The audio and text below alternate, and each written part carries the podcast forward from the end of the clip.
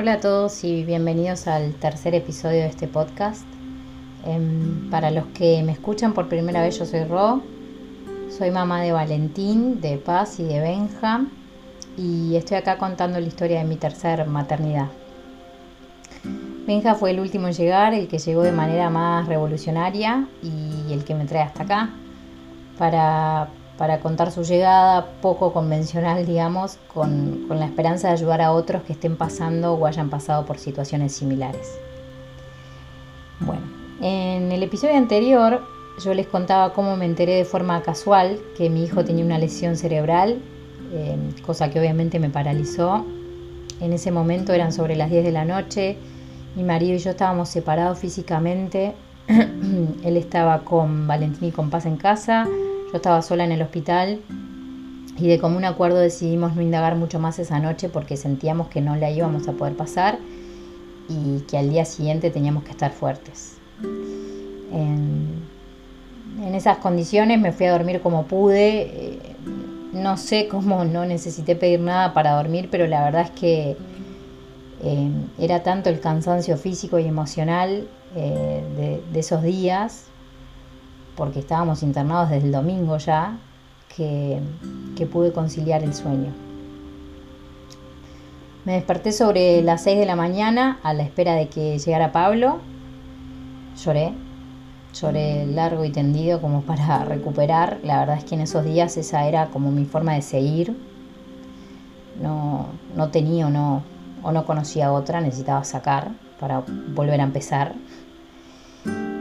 Sobre las 8 de la mañana llegó Pablo, nos miramos y estábamos completamente desencajados. No tengo mucha manera de describir la sensación del momento, pero estábamos desconcertados, estábamos choqueados, estábamos perdidos. No entendíamos, no entendíamos nada de lo que estaba pasando. A mí en un punto se me hacía como, como un sueño, como que no, eso no podía ser mi vida en ese momento. Eh, a su vez, las comunicaciones con los médicos en esas horas habían sido muy, muy confusas no venían por un único canal. De repente Pablo iba a la unidad y le decían algo, al rato iba yo y me sumaban algo más, o a la noche iba yo y saltaba esto como había saltado. Entonces, esa incertidumbre sumada a la propia situación nos trasladaba todavía como más angustia, porque no sabíamos dónde estábamos parados y no sabíamos qué esperar. Eh, qué le iba a pasar a Benja, si iba a salir adelante, cómo iba a salir adelante qué calidad de vida iba a poder tener, em, cómo lo íbamos a poder ayudar, a qué grado era esa hemorragia que había tenido, em, a qué extensión eso le podía causar un daño. La verdad em, es que teníamos miles de preguntas, miles sin respuesta. Y en esa charla de esa mañana eh, a Pablo se le ocurre una idea y me dice, ¿por qué no llamamos a la psicóloga de la unidad? la psicóloga de la unidad se le había presentado a él en las primeras horas de nacido de Benja, eh, se había puesto a disposición y le había pasado su teléfono. Y bueno, entonces él se acordó de eso y me dice, ¿por qué no la llamamos? Y yo la verdad es que con la frustración que tenía en ese momento, con el enojo, con la rabia, lo que me salió fue decirle, ¿para qué? Y él me miró y me dice, para que nos ayude, Rosina. No estamos entendiendo nada alguien nos tiene que ayudar. Y la verdad que, fue una muy buena idea porque esa conversación marcó un antes y un después en nuestra estadía de 35 días en la unidad y creo que, que todo lo que vino después hubiera sido mucho más difícil si no hubiéramos tenido esa conversación, que además fue la que abrió la posibilidad para otras conversaciones. La llamamos, quedamos en encontrarnos con ella en la habitación y en el mientras tanto nosotros nos fuimos a la unidad. Llegamos a la unidad, protocolo mediante, tapaboca, túnica, lavado de manos. Y cuando pasamos a la habitación donde estaban los bebés, Benja no estaba en el lugar que estaba la noche anterior, lo habían movido, estaba dentro de la misma habitación con el resto de bebés, pero de alguna manera en un reservado, en una especie de pecera, de un cubículo vidriado.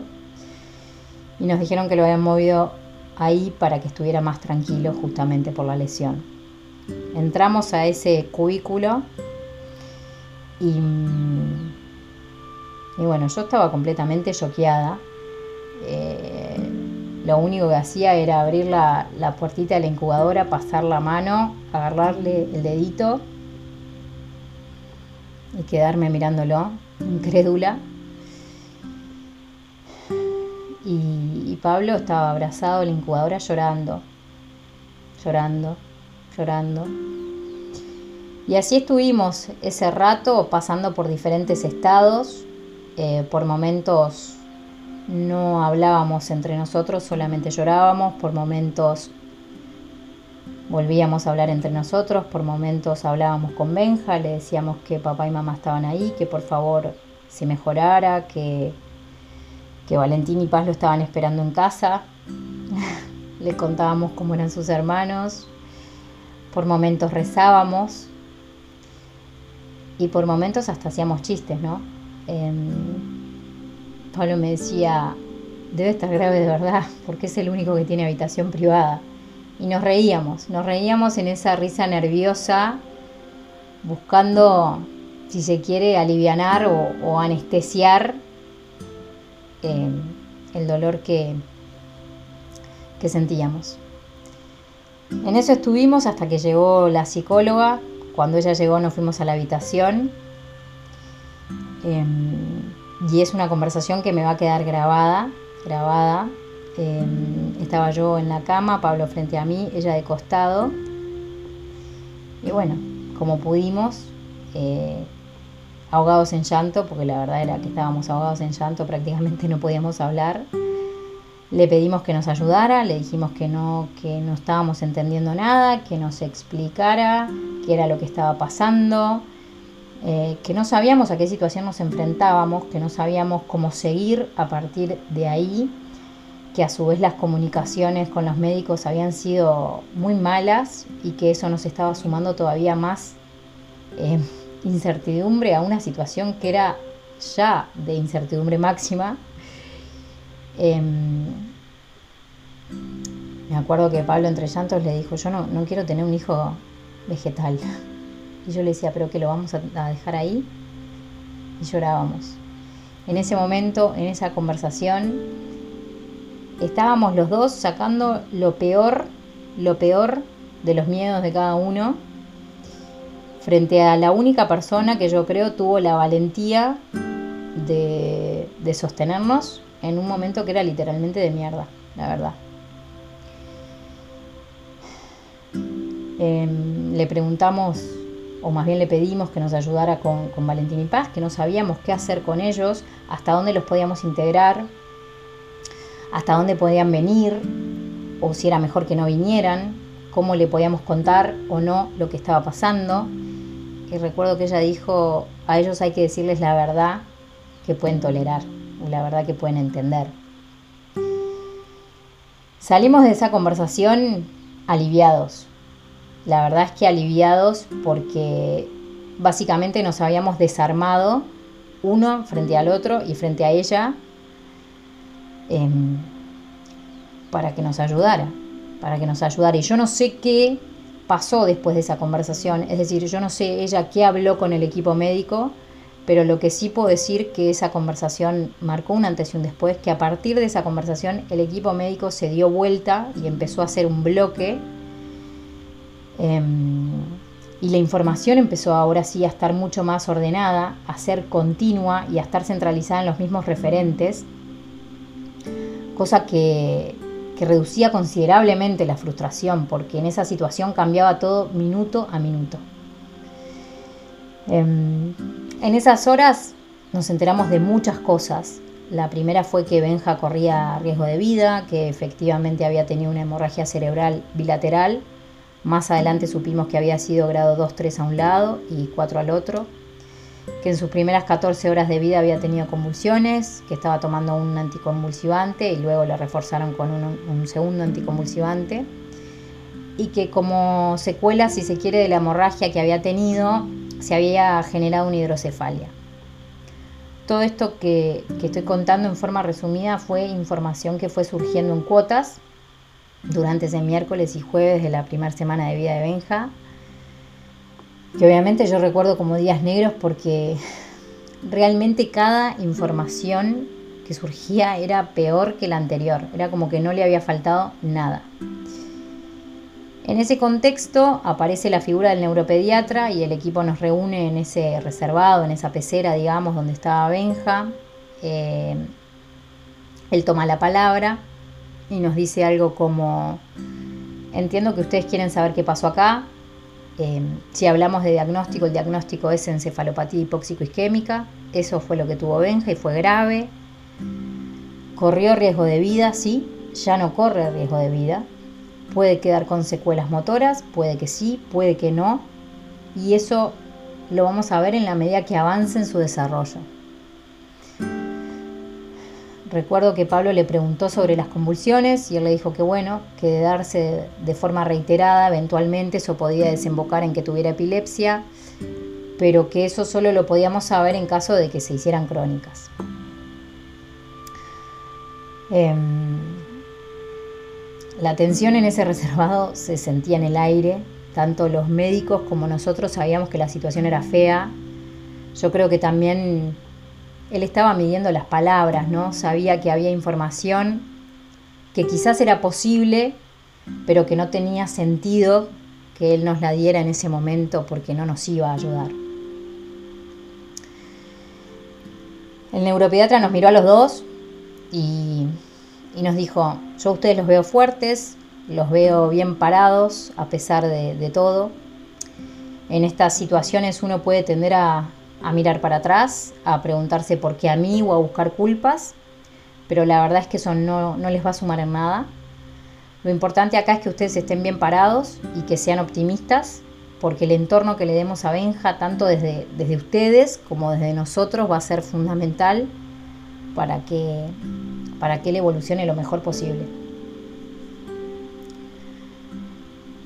Salimos de ahí sin, muchas más palabras. La conversación que habíamos tenido, tanto esa como la que tuvimos con la psicóloga, fueron determinantes, determinantes para, para poder elegir desde dónde pararnos en esa situación, eh, para elegir pararnos del lado de la luz, si se quiere, en una situación que a priori era bastante oscura. Pero, pero obviamente eso era mucho más fácil de decir que de hacer. Una frase común que empezamos a usar con Pablo todas las mañanas fue una lloradita y a seguir. Y un poco en juego, un poco en serio, eran así nuestras mañanas. Era llorar, drenar, sacar y encarar. No, quedaba otra. Em, y la verdad es que las enfermeras de la unidad junto con el equipo médico lo hacían muchísimo más fácil. Porque sin importar lo mal que estuvieras, entrar a la unidad era encontrar, eh, era encontrar mujeres que con alegría, con sonrisa, con buena energía. Y la verdad que para un momento como ese, en que la única manera de sobrellevar la, situación era con esa fuerza, eh, era fundamental fundamental que te contagiaran esa, esa, alegría, ¿no? Y así de a poco fueron pasando los días. Em, me acuerdo que mucha, mucha gente nos decía qué fuertes que son. Y en realidad no. Creo que cuando te pasan estas cosas no es que seas fuerte. Eh, es simplemente que no tenés opción, no hay nada de especial en vos que te haga fuerte. Es que no tenés opción, no tenés opción. Empezamos a, caminar este camino sin opción y con la convicción de que lo único y lo mejor que podíamos hacer era estar. Y era estar de la mejor manera posible. Porque si Benja la estaba peleando, ¿cómo nosotros no la íbamos a pelear?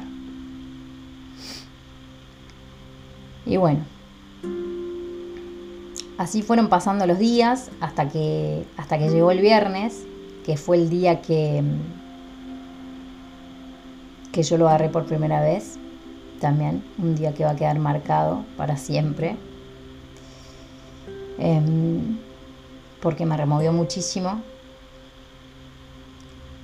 Y, y porque fue de las cosas que me salvó y me dio la fuerza para, para seguir. Pero bueno, por ahora la dejo por acá porque este episodio ya se fue largo y en el siguiente les voy a contar cómo a partir de que, de que lo agarré por primera vez, todo empezó a mejorar.